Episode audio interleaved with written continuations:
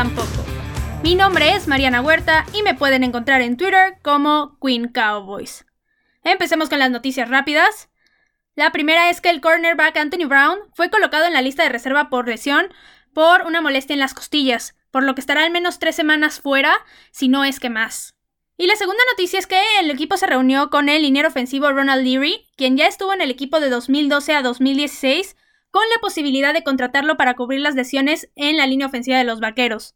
Hasta el momento ya se le han hecho dos pruebas COVID al jugador y con una tercera ya podrían contratarlo. Y esas fueron todas las noticias rápidas, así que vamos a empezar con el tema de hoy. Después de que los Cowboys perdieron en la semana 1, el segundo partido era súper importante ya que iba a marcar cómo sería la temporada para el equipo, porque si llegaba a perder y se quedaba con un récord de 0 ganados y 2 perdidos, las probabilidades de que pasara postemporada se reducían muchísimo. En cambio, si ganaba, el panorama sería completamente diferente y seguirían siendo contendientes para ganar la división con una buena probabilidad. Dicho esto, hoy vamos a hacer un análisis exhaustivo del partido del domingo, y vamos a ver todos los aspectos del segundo juego de los vaqueros en 2020 para ver cuál de estos escenarios se cumplió y cómo van a entrar los vaqueros hacia la semana 3. Empecemos por lo más importante. Los Cowboys ganaron su primer partido de la temporada en un juego que fue uno de los más emocionantes que he visto en toda mi vida. Fue un partido que tuvo uno de los cambios más radicales en desempeño para el equipo en toda su historia y con una de las remontadas más épicas de los últimos años. Fue un juego que mantuvo las emociones de absolutamente todos los que lo estaban viendo al máximo y que tuvo todos al borde del asiento hasta el último minuto. Y si creen que estoy exagerando, pues vayan a ver ese partido otra vez, porque no estoy diciendo ninguna mentira. Realmente el hype estaba altísimo a pocos segundos de que acabara ese partido. El equipo ganó con un marcador de 40 a 39 y vamos a repasar qué fue lo que pasó en cada cuarto del juego para ver todos los detalles al respecto. Antes de que empecemos con el primer cuarto, previo al partido el equipo anunció su lista de inactivos para el juego y con esto llegaba una pésima noticia para el equipo, ya que el left tackle Tyron Smith no iba a jugar por una lesión en el cuello, lo cual era terrible para los vaqueros porque la línea ofensiva ya estaba llena de lesiones y si recordamos el último partido del equipo sin Tyron, Prescott fue capturado ocho veces. Entonces el escenario no pintaba nada bien previo al partido para los vaqueros. Ahora sí vamos a empezar con el primer cuarto.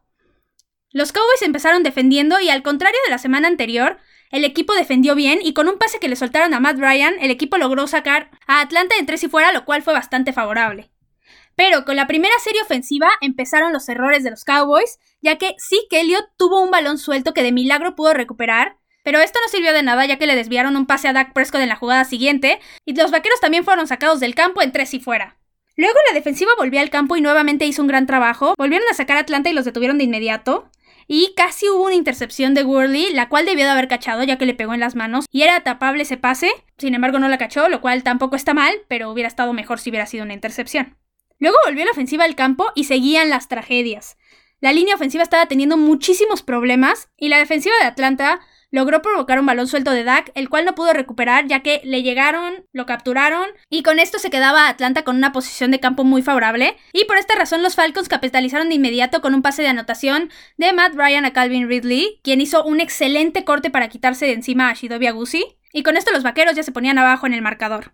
Luego regresó la ofensiva y todo iba muy bien hasta que Zeke volvió a tener otro fumble. Esa sí ya llevaba dos en el partido y este no lo pudo recuperar. Así que Atlanta otra vez se encontraba en una muy buena posición de campo y volvieron a aprovechar los errores de los vaqueros y anotaron nuevamente con una jugada excelentemente bien diseñada en la que engañaron a toda la defensiva vaquera y anotaron con Hayden Hurts que estaba completamente desmarcado. Luego volvió el ataque a la cancha y estaba siendo evidente que la línea ofensiva estaba muy mal, ya que en tres segundos ya estaban encima de Dak Prescott o encima del corredor y simplemente la ofensiva no podía avanzar así. Y es por esto que se toparon con una cuarta oportunidad y todo el mundo pensaría que iban a despejar el balón ya que se encontraban en su propio campo, pero no.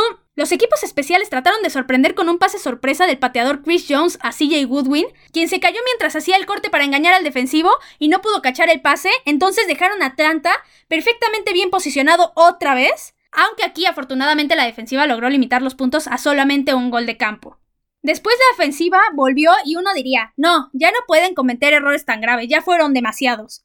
Pero ah, sorpresa, parecía que los vaqueros estaban jugando a ser el equipo con más errores en el primer cuarto de toda la historia de la NFL y volvieron a tener otro balón suelto, pero ahora a cuenta de Dalton Schultz. Y aquí la defensiva tuvo que hacer otra vez un muy buen trabajo y lograron también detener a Atlanta a solamente un gol de campo. Y con esto terminaba uno de los primeros cuartos más desastrosos que yo le he visto a los vaqueros en toda mi vida. Nunca había visto que tuvieran cuatro fumbles y una entrega de balón en cuarta oportunidad en el primer cuarto y fueran perdiendo 0-20. O sea, la verdad, para este momento, cualquiera que estuviera viendo el partido hubiera dicho que ganaba Atlanta. Luego, pasando el segundo cuarto, la ofensiva ahora sí empezó a funcionar mucho mejor, y en especial Zeke parecía que ya estaba de vuelta consiguiendo su tercera anotación de la temporada, aunque aún así Atlanta seguía muy lejos en el marcador. Luego la defensiva empezó a mostrar que sí habían mejorado contra la carrera, eso es una realidad, pero en una jugada que dejaron solo a Calvin Ridley, los Falcons aprovecharon y volvieron a pisar la zona de anotación, pero en esta serie decidieron ir por una conversión de dos puntos, la cual fallaron. Luego, la ofensiva estaba avanzando medianamente bien, con un mal desempeño de la línea, pero con una buena conexión de Dak Prescott con sus receptores. Pero todo se frustró porque hubieron dos castigos, uno de holding y otro de false start, y todo se limitó a un gol de campo del equipo. Después, con menos de dos minutos en el reloj, la ofensiva de Atlanta logró dominar a la defensiva y lograron sacar un gol de campo, y con esto se iban a ir a descansar con un marcador de 29 a 10, con lo que pintaba ser una completa paliza para los vaqueros. Luego, entrando al tercer cuarto y a la segunda mitad del partido, los Cowboys empezaron con el ataque y tuvieron una muy buena serie ofensiva y sin usar tanto tiempo, lo cual era importante ya que iban perdiendo por muchos puntos, y Dak Prescott anotó su primer touchdown por tierra del partido y de la temporada. Después la defensiva logró detener a los Falcons con un excelente trabajo de Joe Thomas, pero también con un pase que soltó Julio Jones que iba a terminar siendo una anotación definitivamente. Impresionante que un veterano como él haya soltado ese tipo de pase. Luego la ofensiva estuvo otra vez en la cancha y el equipo logró avanzar muy bien y rápido con una excelente recepción a una mano de Amari Cooper de 58 yardas, que si no han visto el video o no tuvieron la oportunidad de ver el partido, háganlo, solo pongan recepción de Amari a una mano y se van a impresionar bastante. Y en esta serie, Dak Prescott consiguió su segunda anotación por tierra del partido. Algo que quiero destacar de esta serie es que cuando ya se encontraban en zona roja los Cowboys, le dieron un golpazo a Dak Prescott, que de milagro no lo dejó fuera del partido por protocolo de conmoción. Realmente fue un milagro que no le hayan dado en la cabeza y que haya seguido bien y que pudiera entrar otra vez al campo. Ahora, con esta anotación de Dak, los Cowboys se acercaban en el marcador poniéndose 24 a 29. Pero Atlanta respondió bastante rápido y anotaron con un pase perfecto a Russell Gage, que no pudo estar mejor defendido, pero el pase era tan bueno que pudo hacer la recepción perfectamente bien. Y nuevamente Atlanta se alejaba con un marcador de 36 a 24. Luego entrábamos en el último cuarto del partido y el ataque de los Cowboys no funcionó bien otra vez y terminaron con una cuarta oportunidad. Y en vez de hacerlo razonable y despejar, ya que estaban en su campo otra vez, los equipos especiales hicieron una jugada de engaño malísima y súper fallida y dejaron otra vez a Atlanta con muy buena posesión de campo. Nuevamente la defensiva fue la que tuvo que responder y con la primera captura de Everson Griffin en el equipo lograron limitar a Atlanta a un field goal. Y luego, con 8 minutos en el reloj y 15 puntos abajo los Cowboys, ellos necesitaban anotar lo más rápido posible. Y afortunadamente sí lo lograron con un pase de anotación de Dak Prescott a Dalton Schultz, pero en esta serie ofensiva el equipo decidió jugarse la conversión de dos puntos, que al final de cuentas le iban a necesitar, y lamentablemente la fallaron, entonces el equipo seguía estando dos posesiones abajo. Luego aquí la defensiva hizo lo más importante del partido, que era detener a la ofensiva de Atlanta, y con el equipo nuevamente en el ataque y con tres minutos en el reloj, los Cowboys lograron avanzar rápido con una excelente recepción de Michael Gallup, y Dak consiguió su tercera anotación por tierra del partido. Y con esto el marcador se encontraba 37 a 39, lo que significaba que los Cowboys podían ganar con un gol de campo, pero siempre y cuando recuperaran la patada corta, ya que quedaban menos de dos minutos en el reloj. Luego, en esta serie ofensiva, algo que no me pareció es que a Lamb le marcaron un castigo de bloqueo ilegal por detener a un jugador de los Falcons que iba a taclear al jugador de los Cowboys que traía el balón, y solamente porque el defensivo de los Falcons venía volteando al otro jugador. Realmente es un castigo que no me parece correcto, ya que si Lamb no detiene ese jugador, en ese momento se acaba la jugada, ya que hubieran alcanzado al ofensivo de los Cowboys. Y realmente no es que CD Lamb le haya dado un golpazo y haya quedado ahí tendido en el campo. No, eso no pasó y creo que es un castigo muy rigorista y que no me parece para nada correcto. Lo mismo le marcaron a Tyler Lockett en el partido de Seattle del domingo por la noche. Fue una jugada muy similar y realmente no me parecen este tipo de castigos. Luego pasando ya al momento decisivo del partido, Greg Swerling colocó el balón para el kickoff de manera horizontal y todo el mundo se quedó con cara de ¿What? ¿Qué está haciendo este vato? Pero pateó el balón y este iba girando sobre el campo y Atlanta nunca lo tomó y cuando cruzó las 10 yardas reglamentarias para que cualquier cowboy lo pudiera recuperar, CA Goodwin, así es, el mismo que había soltado el pase en la primera jugada sorpresa fallida del partido, se lanzó sobre el balón y lo logró recuperar de manera impresionante. Y con poco menos de dos minutos, lo único que tenían que hacer los Cowboys era avanzar unas cuantas yardas para que el intento de gol de campo de Greg Surlane fuera seguro. Y eso hizo el equipo con un muy buen pase de Dak Prescott a CeeDee Lamb y con 4 segundos en el reloj, Greg Surlin entró a la cancha para intentar un gol de campo de 46 yardas, el cual logró perfectamente bien por el centro de los dos postes amarillos, y con esto los Cowboys ganaron el partido con un marcador de 40 a 39. Con esto creo que es más que suficiente para decir que fue un partidazo.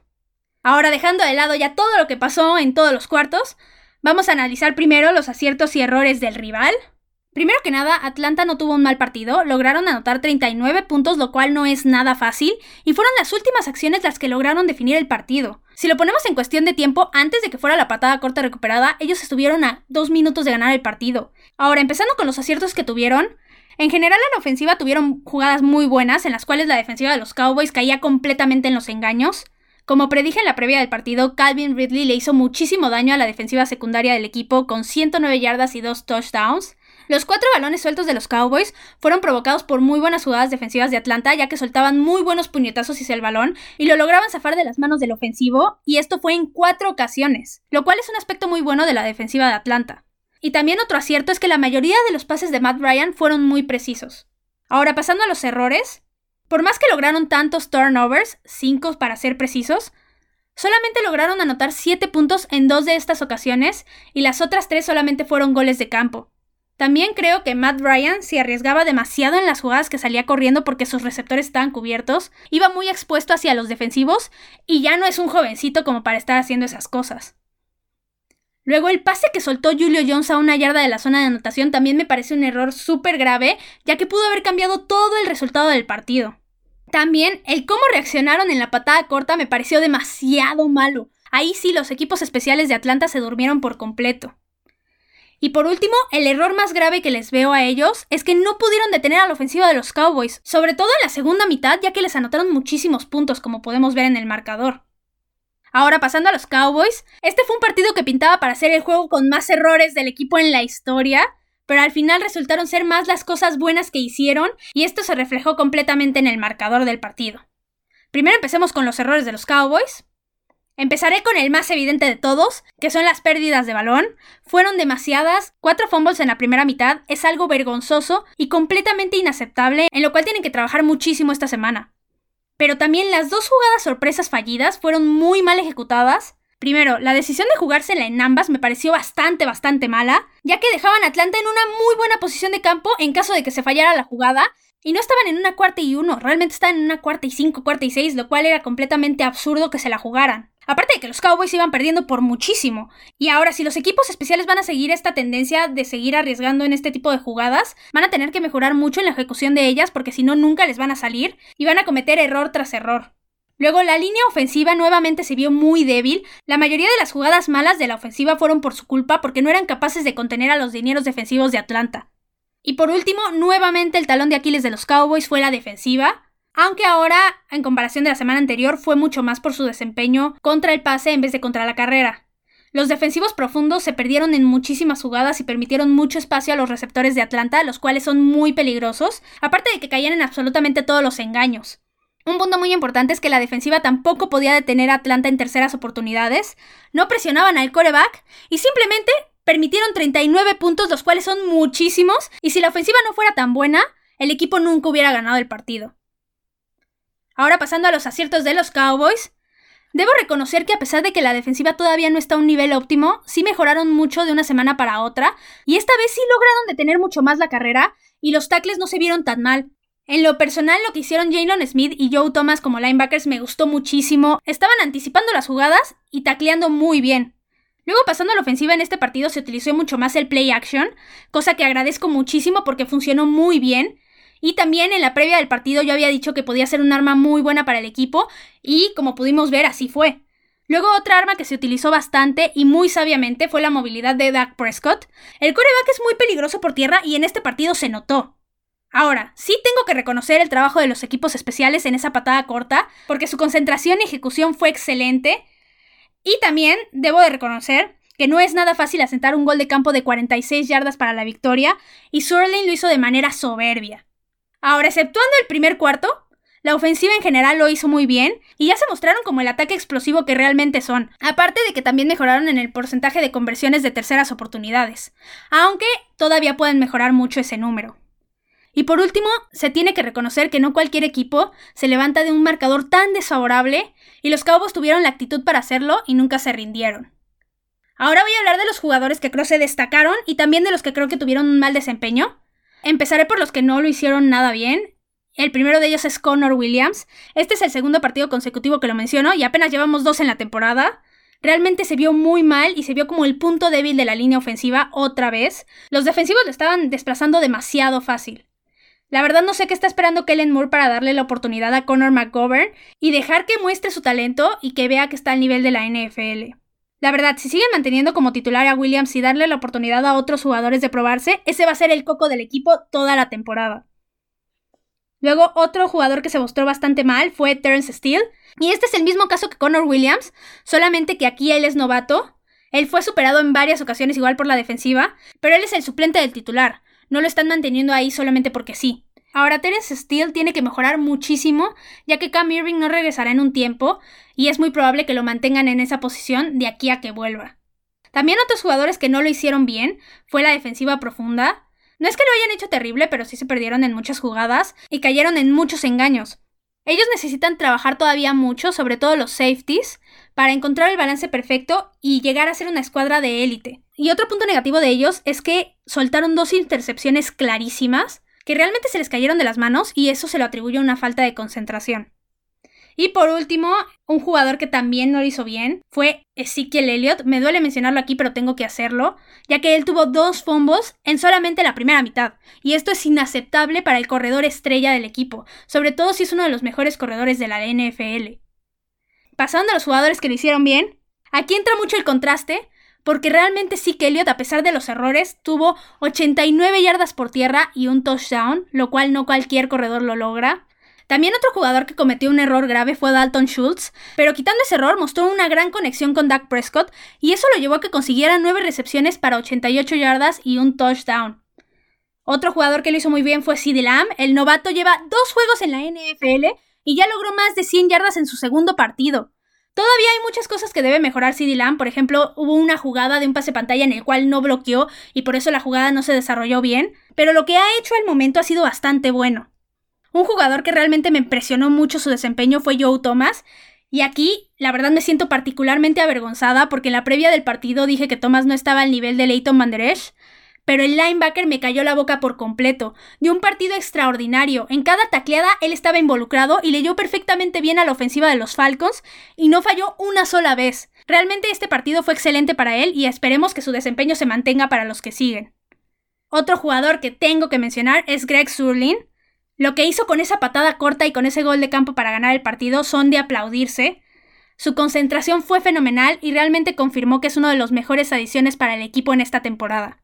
Y no podemos terminar con los jugadores sin antes mencionar al mejor hombre del partido, el cual es Dak Prescott. Sus números fueron de 450 yardas por aire, con 34 pases completos de 47 intentos, un touchdown aéreo y 3 touchdowns por tierra, y se convirtió con esto en el primer jugador en la historia de la NFL con 400 yardas y 3 touchdowns por tierra. Es realmente impresionante lo que hizo en este partido Dak Prescott, sobre todo con el primer cuarto del partido. Todos estos números que vemos de él los hizo en el segundo, en el tercero y en el cuarto cuarto. Fue realmente sublime todo lo que mostró y lo más importante es que una vez más demostró que es un verdadero líder y que esta temporada puede dar mucho de qué hablar. Ahora, pasemos a las razones por las cuales los Cowboys ganaron y los Falcons perdieron. Primero empezando por los Falcons. Ellos perdieron porque no lograron capitalizar con touchdowns en todas las pérdidas de balón del equipo. Creo que esto es un punto importante. Si hubieran capitalizado 4 de 5, es muy entendible y está bien, pero realmente solo capitalizaron 2, que no es ni siquiera la mitad. Luego el pase que soltó Julio Jones también me parece muy decisivo. En la previa del partido mencioné que era un futuro salón de la fama y lo sostengo, pero ese tipo de errores son imperdonables para quien sea. Pero realmente la razón primordial por la cual creo que perdió Atlanta fue porque no pudieron detener al ataque de los Cowboys. Permitir 40 puntos en un partido es la receta para la derrota definitivamente. Y como en este partido ambos equipos anotaron muchísimos puntos, al final quien tuvo el mejor momento en el último cuarto fue el que ganó el partido. Ahora pasando a los Cowboys, el equipo claramente ganó por la ofensiva, es evidente. El ataque de los vaqueros demostró de qué está hecho en este partido y por fin se vio lo que pronosticaba tanto antes de que iniciara la temporada, que la ofensiva iba a resultar imparable y una máquina de hacer puntos. El ataque avanzó por absolutamente todos los lados y con todos sus jugadores, y esto fue lo que hizo la diferencia al final. En pocas palabras, los Cowboys ganaron porque el desempeño de la ofensiva superó a los errores y al mal funcionamiento de la defensiva. Pero también no voy a menospreciar lo que hicieron los equipos especiales en esa última serie. Quien diga que esa patada corta fue suerte es porque no sabe reconocer que los equipos especiales de los Cowboys actuaron con muchísima concentración y sin errores, y al final ellos fueron los que pusieron los tres puntos ganadores del partido. Ahora hablemos de las lesiones. Y algo positivo de este partido es que a diferencia del primero, no hubo lesiones importantes. Lo único que se presentó fue que DeMarcus Lawrence fue revisado en la tienda de campaña médica que tienen ahí en la banca por una lesión en la rodilla, pero no se fue a los vestidores en ningún momento, aunque tampoco regresó al partido. Hasta el momento no se sabe la gravedad de su lesión, así que hay que estar al pendiente de todas las noticias que salgan en la semana. Por otro lado, también voy a hablar de las declaraciones que hubo después del partido. Empecemos con Dak Prescott. Él dijo que mostraron su resiliencia en ese partido y agradeció mucho a los fans que asistieron, ya que fueron una gran motivación para conseguir esa victoria. Y también el head coach Mike McCarthy dijo que este es un buen punto de inicio para empezar a construir alrededor y que está muy orgulloso de sus jugadores. Ahora, para concluir el tema, Tener un partido tan emocionante como este te hace querer mucho más a tu equipo definitivamente. No fue un juego perfecto para los Cowboys, pero dejaron muy claro que el que lucha hasta el final es el que termina consiguiendo las victorias. Con este triunfo pudimos conocer mucho más de cómo va a ser esta nueva era con Mike McCarthy, y algo que me quedó clarísimo es que el equipo va por el lado agresivo y riesgoso, y aunque no siempre trae frutos, como vimos en las dos jugadas sorpresa, en lo personal, me gusta mucho más un equipo que arriesga para conseguir la victoria que una franquicia que se queda en el lado conservador y no muestra tanta garra para ganar esos juegos. El que haya habido fans en el partido, como mencioné antes, me parece un error, pero no sabremos si es así hasta que se demuestre que no haya habido contagiados de COVID, o si sí van a haber contagiados, la verdad no podemos saberlo hasta dentro de algunos días. Con esta milagrosa victoria, donde Atlanta tenía 99.9% de probabilidades de ganar cuando el marcador estaba 30-39, los Cowboys llegaron a la semana 3 con un récord de una victoria y una derrota, y definitivamente es un inicio mucho mejor que un 0-2. Y también, para quienes decían que Dak Prescott no podía remontar partidos por la semana anterior, pues aquí está su respuesta. Realmente puede y tiene la capacidad de ser un líder para el equipo. Ahora vamos a pasar a la sección División Vaquera. Y esta semana en cuestión de la división fue perfecta para los Cowboys, pero vamos a ver por qué. Primero hablemos del partido de las Águilas. Filadelfia se enfrentó a los Rams y aquí el equipo de Los Ángeles se mostró dominante desde el primer momento. Jared Goff logró tres pases de anotación, mientras que Carson Wentz tuvo dos intercepciones y cero anotaciones. Aquí los Eagles terminaron perdiendo con un marcador 37-19 y se colocaron con un récord de cero ganados y dos perdidos. Luego los Giants se enfrentaron a Chicago y misma historia. Chicago dominó todo el partido, aunque aquí esa no es la mala noticia para los Giants, ya que no solamente perdieron 17 a 13, sino que lamentablemente su mejor jugador se lesionó, el cual es el running back Saquon Berkeley, y va a perder toda la temporada por una lesión en el ligamento anterior cruzado. Esta es la peor noticia con la que se podían encontrar los gigantes, y realmente la temporada se muestra muy difícil después de esto para ellos.